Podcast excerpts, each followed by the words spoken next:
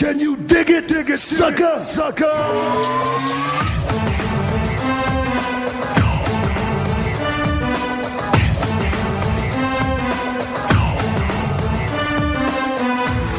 Can you dig it, sucker?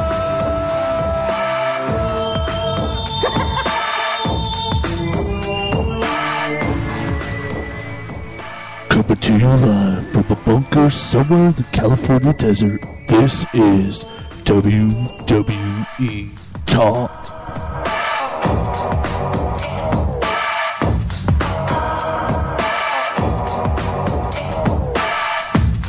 Uh, yo, yo, yo, yo, yo. What it do? This is your host, the Big Cali Kid, Sean B, and welcome to another episode of WWE Talk. Let me cut this music real quick. Boom. And damn, it feels good to be back on with all you guys. And um, where to begin? What a crazy ass couple weeks it's been in the world of WWE. Um, the last time I was on air, I do believe it was when Brock Lesnar was first announced as the number one contender for John Cena's championship.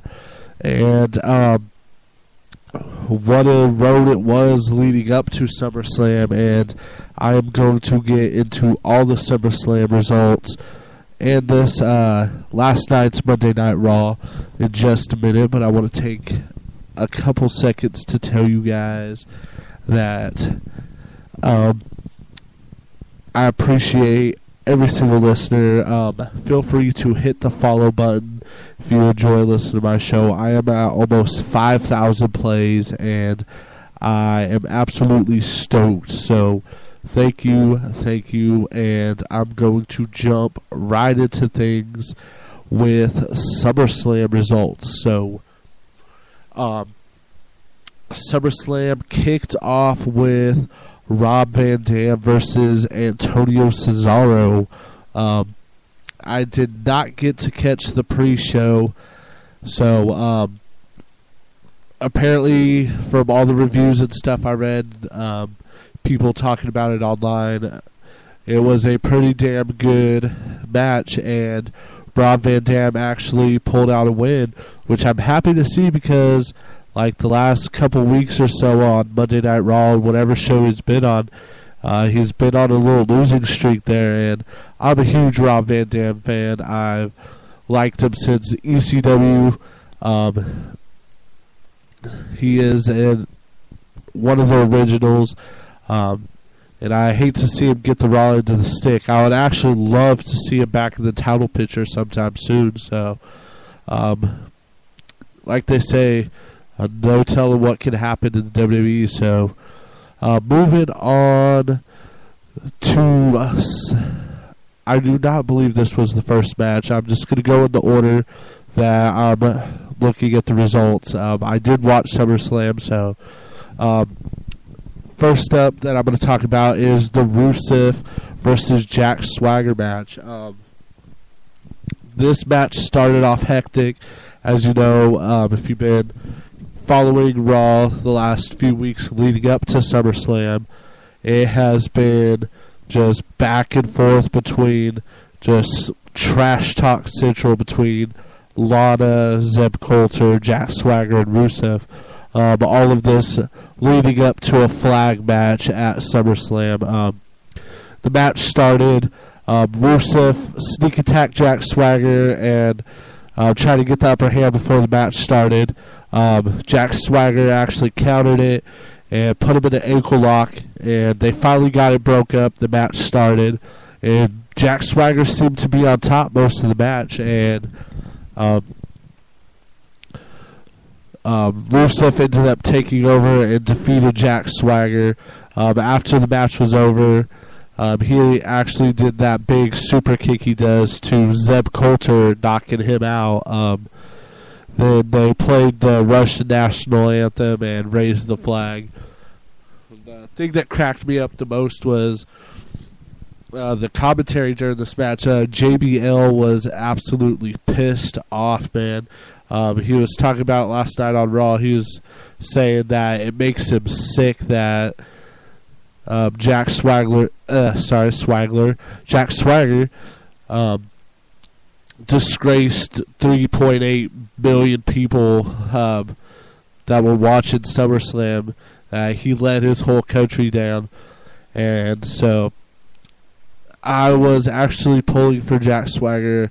Um, someone needs to shut Rusev up, and that answer might have just happened last night on Raw. I will get into that very shortly when I get into my Raw results. Um, moving on with SummerSlam, which was actually a. I saw, because I didn't watch SummerSlam uh, Sunday night, I actually uh, downloaded it and watched part of it Sunday night and finished it Monday before Raw started. So um, I saw comments and stuff. I try to do a social media blackout and not listen to it or anything, or like read the results and stuff online. Uh, kind of the main event was kind of ruined for me, but God, good Lord, sorry. When I watched that match, um, I was completely shocked, but I'm getting ahead of myself. Next up was for the Divas Championship, AJ Lee versus Paige. Um, and wow, this kind of reminds me of um, back when Mickie James had that weird crush on Trish Stratus. You know, um, this whole AJ Lee Paige thing. They've been going back and forth since. Oh shoot, what pay per view was it? Um, it was right after WrestleMania when AJ Lee lost her title first to Paige.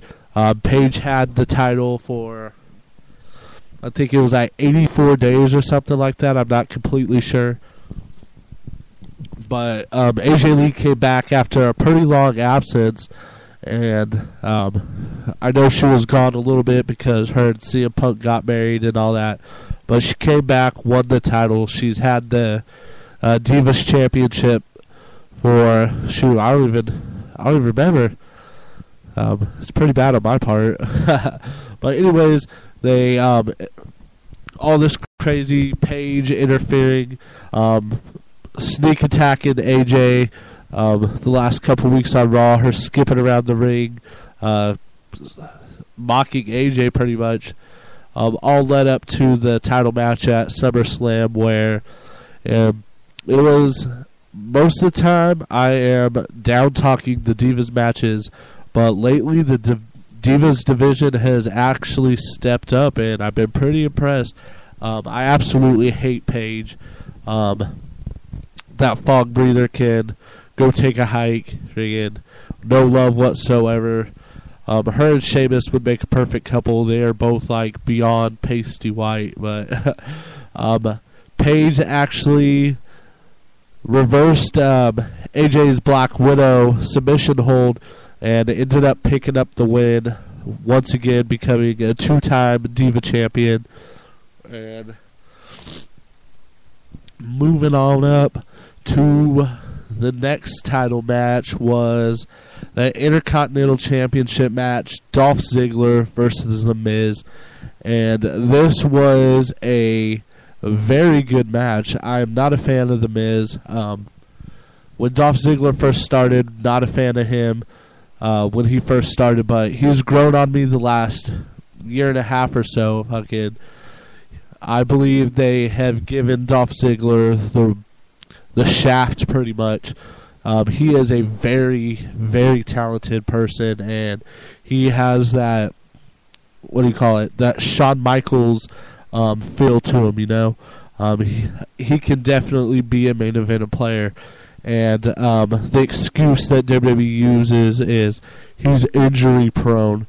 Um, I hate that they use that term uh, to describe him, but it is kind of true. He um, tweaked his knee during the match with the Miz, um, but nonetheless, the that match was very, very fast paced and Um, throughout points in the match, the crowd in the Staples Center was chanting, "This is awesome."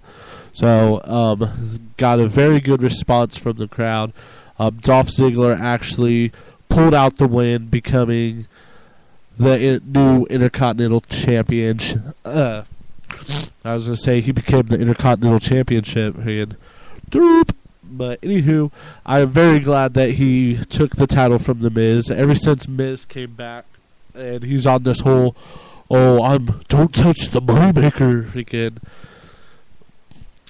And he gets Bukakis on the moneymaker.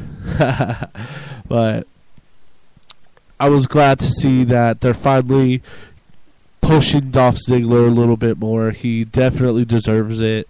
Um, there's actually talk of him starting a feud with Sheamus and ultimately merging the Intercontinental and United States Championships. Um, I'm not entirely sure how true this is.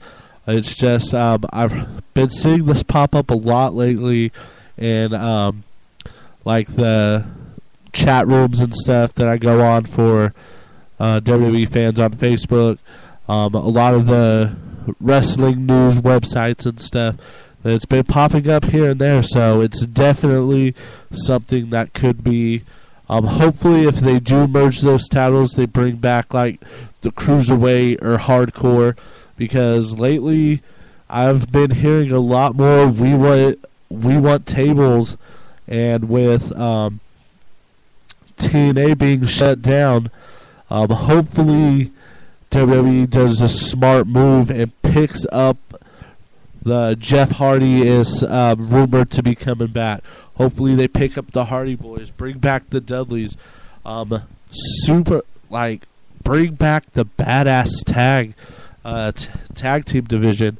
I was pretty upset that the Usos didn't defend their titles at SummerSlam. You know, I remember when they would uh, almost every pay per view, every title would be defended, you know, and it's it's kind of bad on the part of WWE that they don't push the champions as much as they should. Um, they're champions for a reason. Let them shine. Uh, I've been very, very impressed with the tag team division is like Um, with the return of the Big Show, him and Mark Henry teaming up. That is if they end up going for the WWE title or tag team titles, um, watch out Usos. That is going to be a hell of a match. Uh, moving on with some more SummerSlam results. Um, like I said, Dolph Ziggler became the new Intercontinental Champion. Um, I was very glad to see that. Next up, Bray Wyatt went one on one with Chris Jericho. Um, as you know, a lot of the times when Bray Wyatt's in the match, Harper and Rowan are looming ringside. But over the last few weeks on Raw, Chris Jericho won his series of matches, and thus uh, Harper and Rowan were banned from ringside. So um, Bray Wyatt faced Chris Jericho um, to see who was WWE's true savior as. Um, as they uh, Bray Wyatt so put it. Um, in the end, um, the so-called new face of fear showed Y2J and the whole WWE universe he is fa- far from a false prophet. Um, quite the opposite, in fact. Uh, he he let the monster out. Even Chris Jericho said that he saw that emptiness in Bray Wyatt. That um, it was a very good match to say the least. Um, Bray Wyatt at one point hit Chris Jericho with a sister Abigail um, ringside right there onto the barricade, and that was pretty much the the downfall of the match. There, he took him back in the ring and hit him with another sister Abigail um, to pick up the victory over Chris Jericho.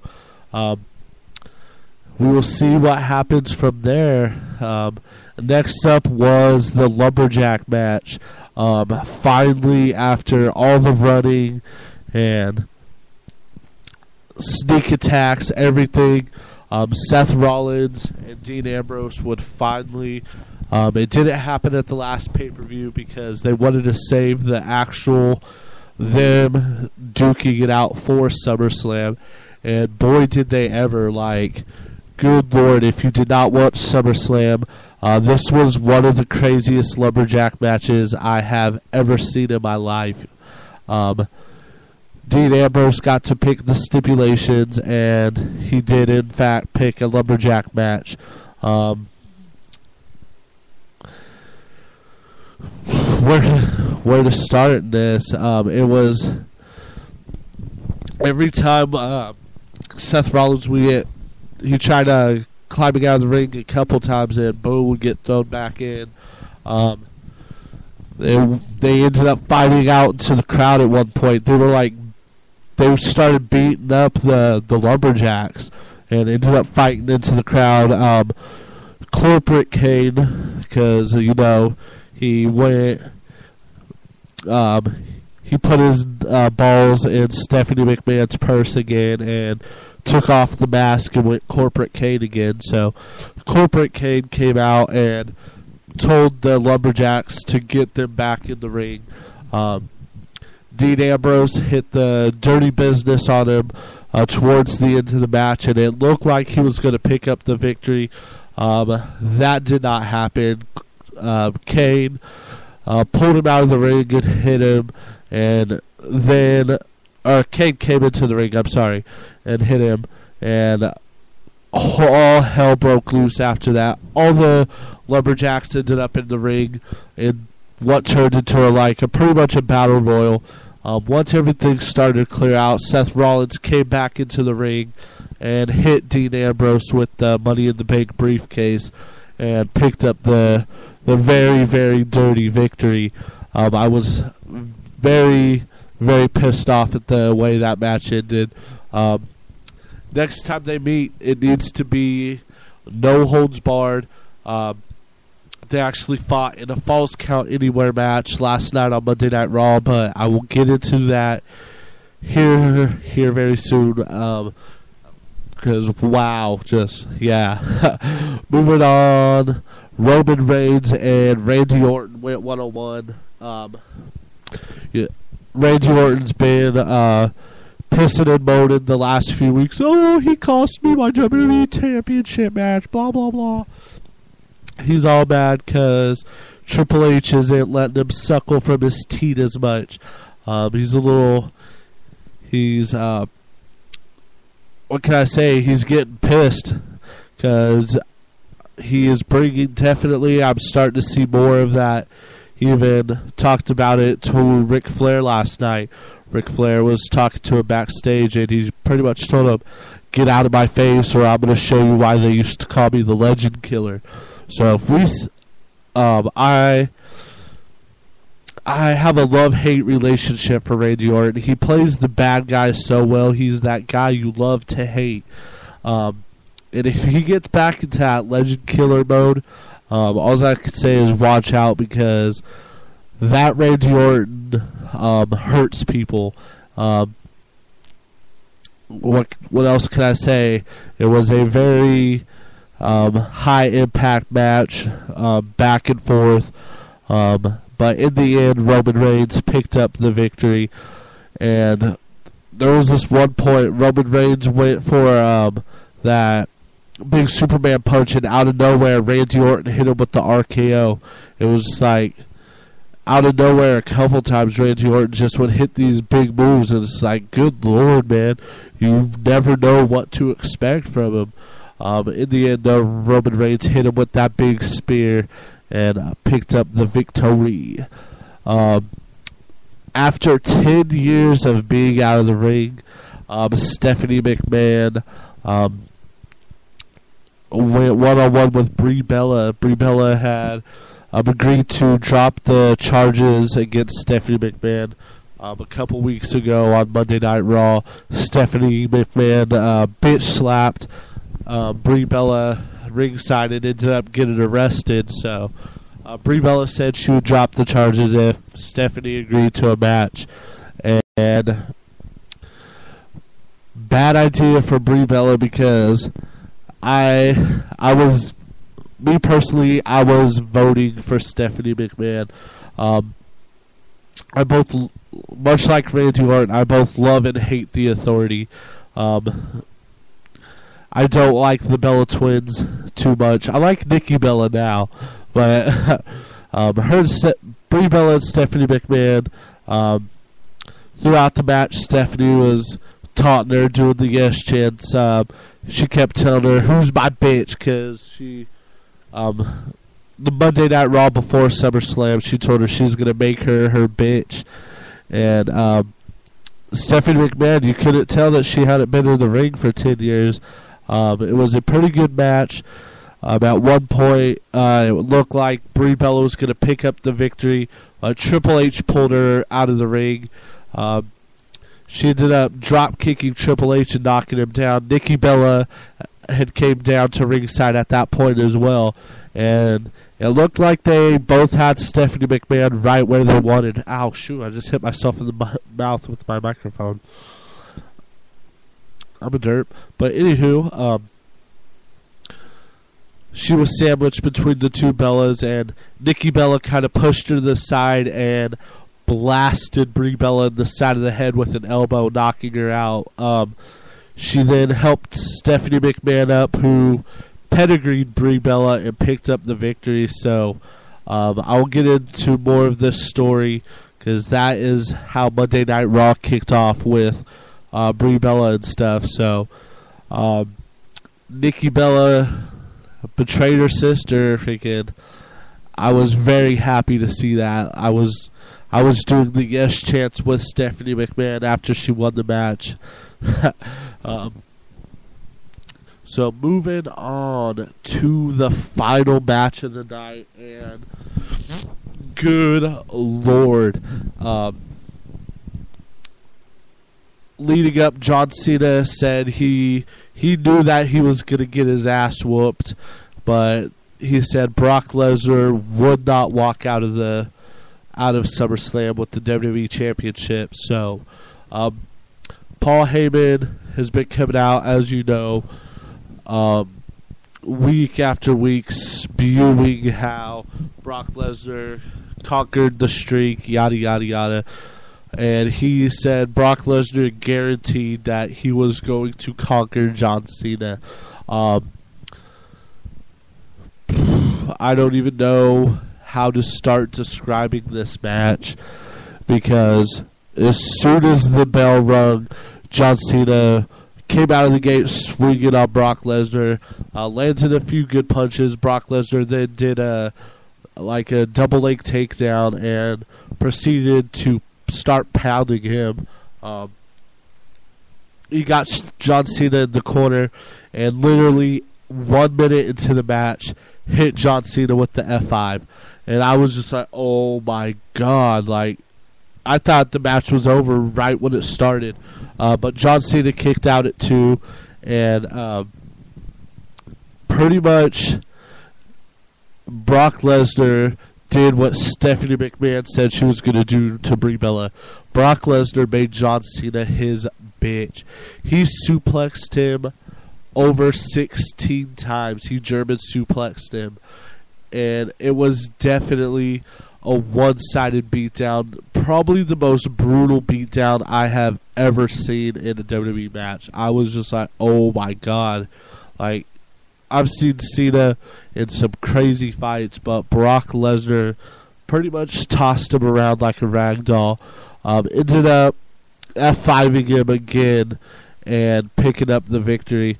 At one point, John Cena hit him with the attitude adjustment, and like Brock Lesnar kicked out and then sat up like the Undertaker. Like pretty much, he was mocking the Undertaker. He sat up just like him and just started laughing, and, and like he was, he was definitely the beast at SummerSlam. Um, like I said, ends up hitting another F5, and thus we got a new WWE World Heavyweight Champion, and that being the Beast Brock Lesnar. And good lord, man, um, John Cena was not even on Monday Night Raw last night. Um, he he was a pile of mush, pretty much sitting in in the middle of the ring.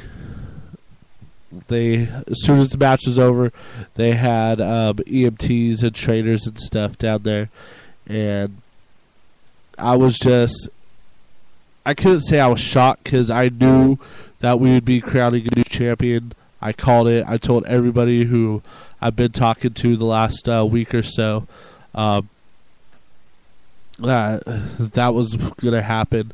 Um, but anywho, I'm going to hurry through the raw results because um, I'm already I have some place to be here soon, so I can't take too long on this episode. But anywho, with raw results, uh, like I said, the show started off. They were live in Las Vegas, and what happened in Vegas last night at Raw definitely did not stay in Vegas. It was shared with the whole world. Um, Stephanie McMahon came out and was addressing Nikki Bella's actions at SummerSlam. Um, Nikki Bella made what per, was perhaps the biggest power play of uh, SummerSlam when she betrayed her own sister, uh, Brie Bella, and fed her to Stephanie McMahon in their in their grudge match. Um, as Stephanie allowed Nikki to explain the reason for her betrayal, um, she said it stemmed from Brie's supposed selfishness um, throughout their lives. Especially in the months since Brie quit um, and stuff. Uh, she said it was a cold-blooded uh, move, and that she pretty much that Brie betrayed Nikki, and um,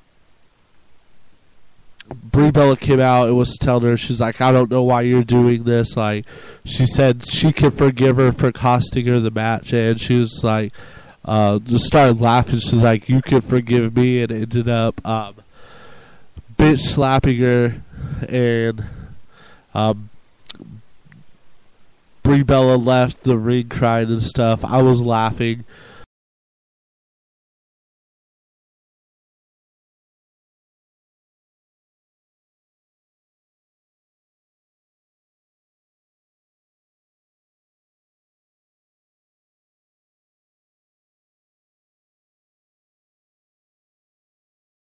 Right now. I'm sorry. Again, tag team match against the Wyatt family um, members Harper and Rowan, and this was the first time I think since the Wyatts debuted that uh, Harper and Rowan weren't the biggest guys in the ring. They couldn't just throw their opponents around. Um, like I said, Big Show and Mark Henry are a awesome tag uh, tag duo. They're they're pretty much going to be unstoppable. There's it was a very good match, definitely. Um, but in the end, sorry, I don't know why I'm so like I'm getting all choked up. Um, Big Show and Mark Henry ended up defeating the Wyatt family. Um, it was a, like I said, a very good match. If they keep uh, on this roll that they're going on, then the Usos definitely need to watch out. I love seeing the Usos as the champions, um, but they would definitely have to be very st- strategic in trying to take out this big duo. Um, the tag division has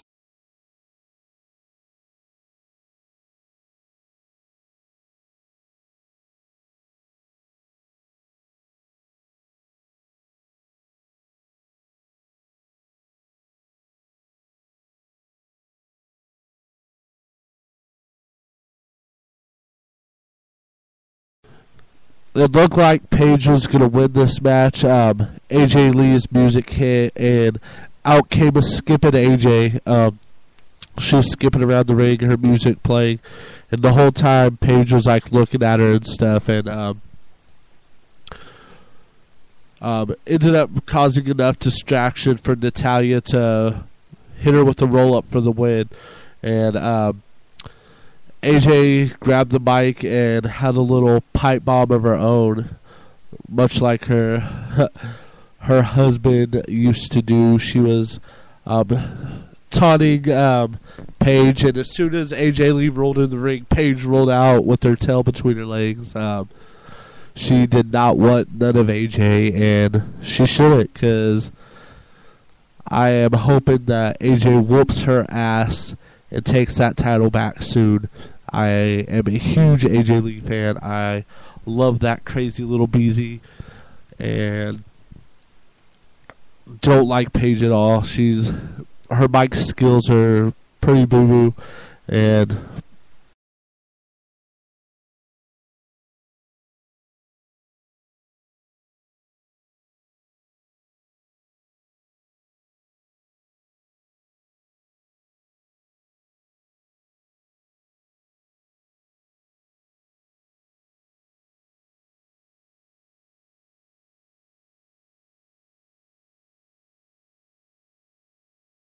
that. So they um, brought out the new title belt, and Paul Heyman went on to talk about how bad that Brock. He said that he got a new respect for John Cena because, like, he didn't understand what was so special about John Cena, what made everybody so in awe of him and stuff. And um, he said when John Cena says never give up. He means he never gives up. Um, he said he got a new respect for him, and if he had time, he would like to try to make John Cena a Paul Heyman guy. Um, he said he got that respect for John Cena for um, even every time Brock Lesnar would tell him to give up, he just he would try to come back for more, and got the holy hell beat out of him. Um, next up, Miz cashed in his um, rematch clause and in a rematch against Dolph Ziggler for the Intercontinental Championship. Um, like I said, Dolph Ziggler had um, tweaked his knee at one point in their match at SummerSlam, so um, he was definitely not 100% for this match. And The Miz definitely definitely exploited this. Um, he kept attacking the leg, and um, Dolph Ziggler ended up getting counted out. So, th- though the Miz won the match, you know, um, titles can't switch hands on a countout. So, he was not happy about that. He tried to attack him after the match was over. Um,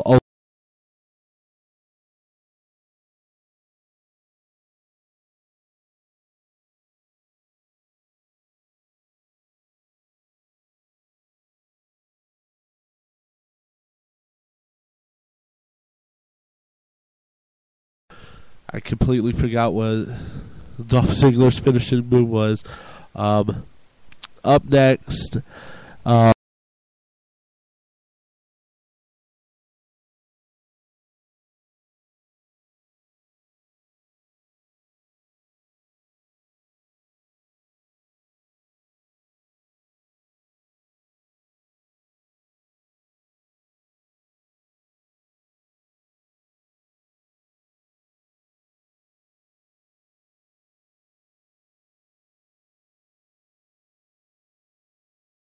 at one point it looked like he might actually get it, but um, Cesaro turned it around and hit him with that neutralizer. And um, after the match, um, Bo Dallas came out was uh, crap talking. Jack Swagger told him. Um,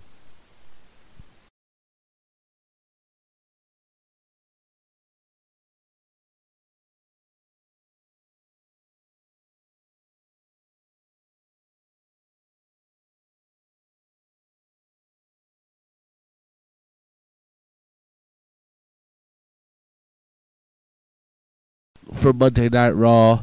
Oh no, that wasn't. Sorry, I don't know why I thought this was the. I watched it. I should have known this wasn't the main event. Anywho, uh, there was a big six-man tag, and that match was Roman Reigns, United States Champion Sheamus, and Rob Van Dam going against Randy Orton and Ryback. Um, Randy Orton was definitely not in a good mood. Um, he was hoping to uh, get a little redemption on Roman Reigns for that big loss at SummerSlam. Um, this match was chaotic to say the least. Um, towards the end of the match, um, everybody was getting hit with their finisher, but ultimately, uh, Rob Van Dam would hit, I believe it was Curtis Axel with the Frog Splash to pick up the win for their team. Um, the authority had said earlier the night that because uh,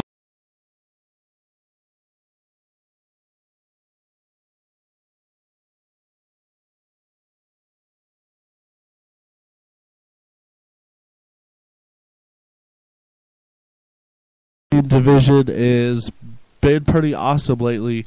Um, Stardust and Goldust, what a insane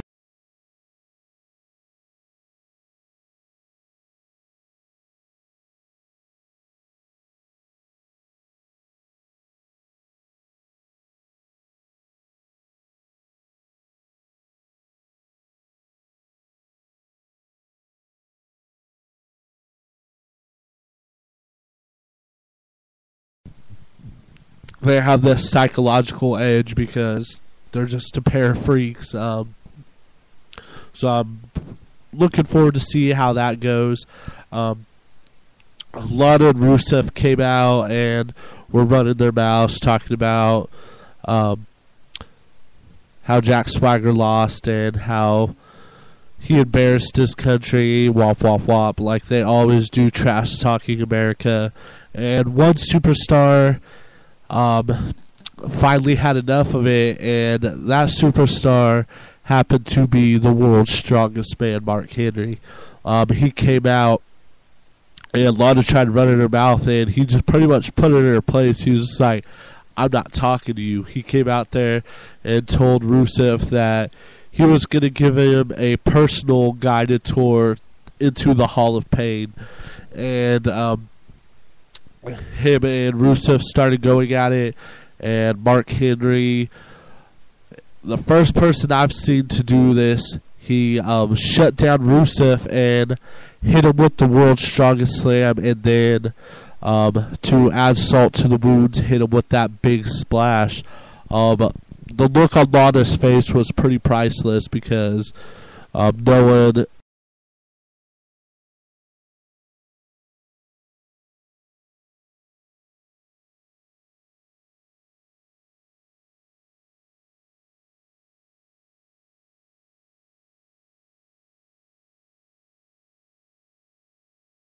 Dean Ambrose, um, he dumped a bucket of ice water on Seth Rollins and um, started jumping him backstage. Uh, Seth Rollins was not happy and started complaining to Triple H, and um, Triple H then made the match a rematch from SummerSlam and said that the WWE Universe could decide what type of match it was. Um, and the WWE Universe did dis- indeed decide Dean Ambrose's fate.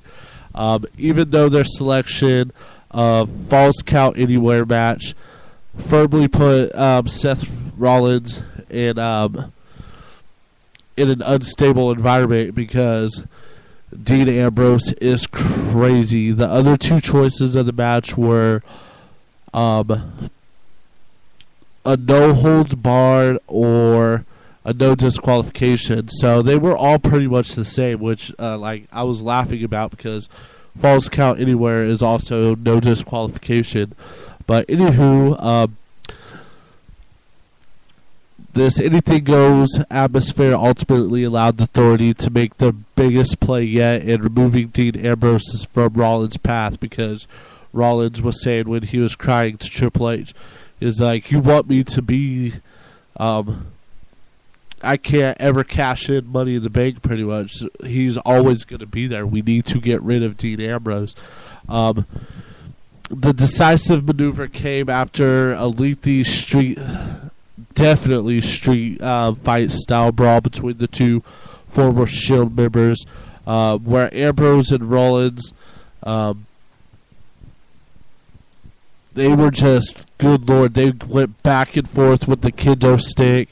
Um, At one point, Seth Rollins actually power bombed Dean Ambrose into a pile of chairs. Ambrose answered with a suplex to Seth Rollins through a table. Um, after that, Kane, the corporate Kane, of course, um, who had been observing ringside, came to the aid of Rollins when things uh, were looking like uh, Dean Ambrose was going to win. He hit him with that um, risky business and went for a pin. Kane pulled him out of the ring, and that was pretty much the end for um, um, Dean Ambrose. Um, not only did Kane help Rollins curb stomp Ambrose on top of the announce table, um, he also removed the timekeeper's desk to expose um, a hidden pile of cinder blocks.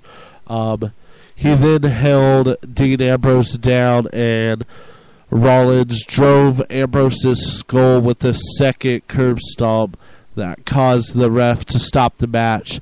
Um, definitely, the authority got the advantage on that one because that looked like it definitely hurt. Um, the even the referee was yelling at Seth Rollins. He's like, "You took it too far." Like, I was sitting there like, "Oh my god!" But um, things are definitely, definitely heating up. Um, it's crazy um, that he would like curb stomp his face into some cinder blocks, but um, that's how Raw ended, and good to see someone popped into my chat bubble. My buddy Selena, thank you for tuning in, ma'am.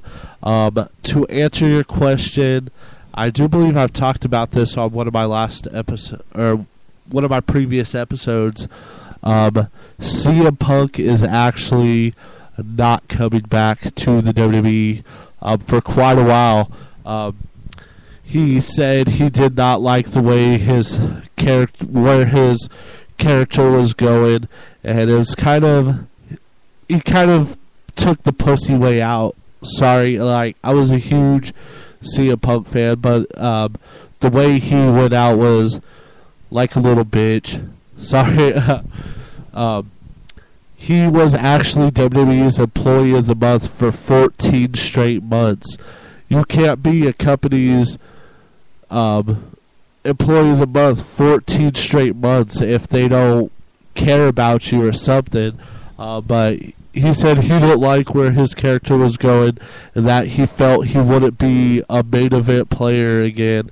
And so he pretty much dipped, and um, things ended pretty bad from everything I've read when he walked out. Um, so he said he's retired, that he's he's uh, happy doing what he's doing right now. So hopefully, um, there's been people who have walked out and came back before. So hopefully, sometime in the next few years, because he's still young, he has a lot left in him. Hopefully, he'll make a big return and like shock the world like only CM Punk knows how.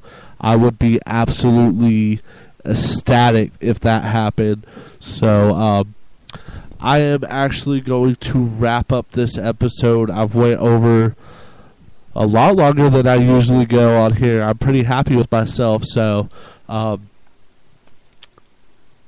I probably won't do another episode this week. I'm gonna watch Friday Night SmackDown Friday, and I'll probably come back next Tuesday with SmackDown and more Raw results. So, hopefully, you guys enjoyed the show. I am going to be getting an official WWE Talk Facebook page up and running and stuff, so I will definitely hit you guys with that info on the next episode for show for show. And until next time, you guys, take care of each other. Uh, sorry. Let me try this again. Take two. Until next time, take care of yourselves and each other. And thank you for listening to SWE Talk.